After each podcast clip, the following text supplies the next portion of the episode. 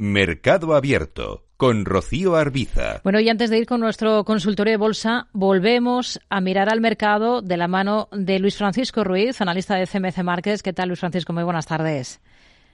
Muy buenas tardes, Rocío. Todo muy bien. Bueno, sí. En, en Estados Unidos es donde está el gran foco de atención ahora mismo, porque parece que hasta que no mueva ficha la Reserva Federal eh, nadie se va a mover y porque allí va mucho más avanzada la temporada de presentación de resultados del último ejercicio. ¿Qué está vigilando en los índices estadounidenses ahora? Sí, bueno, cuando hacemos un análisis de índices, lo que se está viendo es que las sorpresas positivas y los resultados y el mayor momento de precio se concentra en cada vez menos megacorporaciones. De hecho, ya se deja de hablar casi de los siete magníficos y empiezan a centrarse solamente en cuatro de los eh, de los siete magníficos y se le llaman los cuatro fantásticos, que sería Nvidia, Amazon, Meta y Microsoft. Estas megacorporaciones hacen que los índices de, capitalización eh, de grandes como el Nasdaq 100 o el Standard Poor's 500 se encuentren ahora mismo eh, en subida libre y muy cerca de alcanzar niveles psicológicos redondos, como en el caso del Standard Poor's 500, que son los 5.000 eh, puntos. Sin embargo, eh, ocurre que otros índices eh, compuestos por compañías de pequeña capitalización, como el Russell 2000, eh, pues están bajando lo que va de año, ¿no? Esto señala una gran divergencia entre índices entre índices bursátiles y una falta de amplitud en, la subida, no mm. cierta cierta debilidad aunque es cierto que, que, hay que reconocer que la bolsa en sí, los grandes índices, pues no paran de escalar posiciones y acumular eh, sobrecompra. Hmm.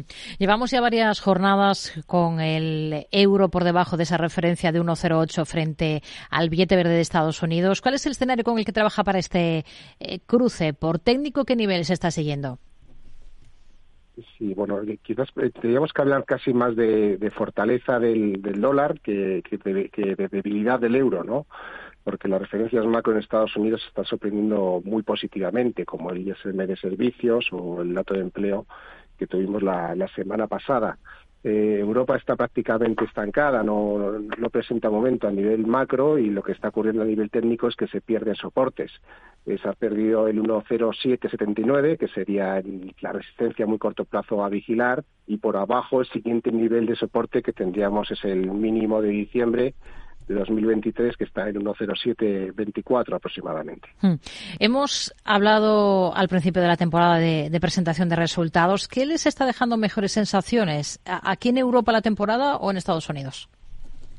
Bueno, a nivel microeconómico las estaciones son muy parecidas eh, o prácticamente las mismas que a nivel macro mientras que las empresas, eh, que la macro de Estados Unidos va relativamente mejor, las empresas de Estados Unidos también están sorprendiendo más favorablemente. Eh, los beneficios crecen en torno a los ocho puntos porcentuales, los ingresos también en torno crecen también en torno a los tres puntos porcentuales, es decir, hay momento positivo en los en las grandes cifras de los resultados empresariales. En Europa, por desgracia, pues es, al revés, ¿no? Tenemos eh, que los beneficios y los ingresos están retrocediendo, no con mucha intensidad pero sí están eh, retrocediendo. En definitiva, al final la macro eh, y la micro eh, llegan un, un, momento que tienen un y cuando se miran las cifras de forma agregada, eh, pues suelen coincidir y suelen dejar la misma fotografía, como es el caso. Luis Francisco Ruiz, analista de CMC Márquez. Gracias. Muy buenas tardes. Gracias a vosotros. Muy buenas tardes.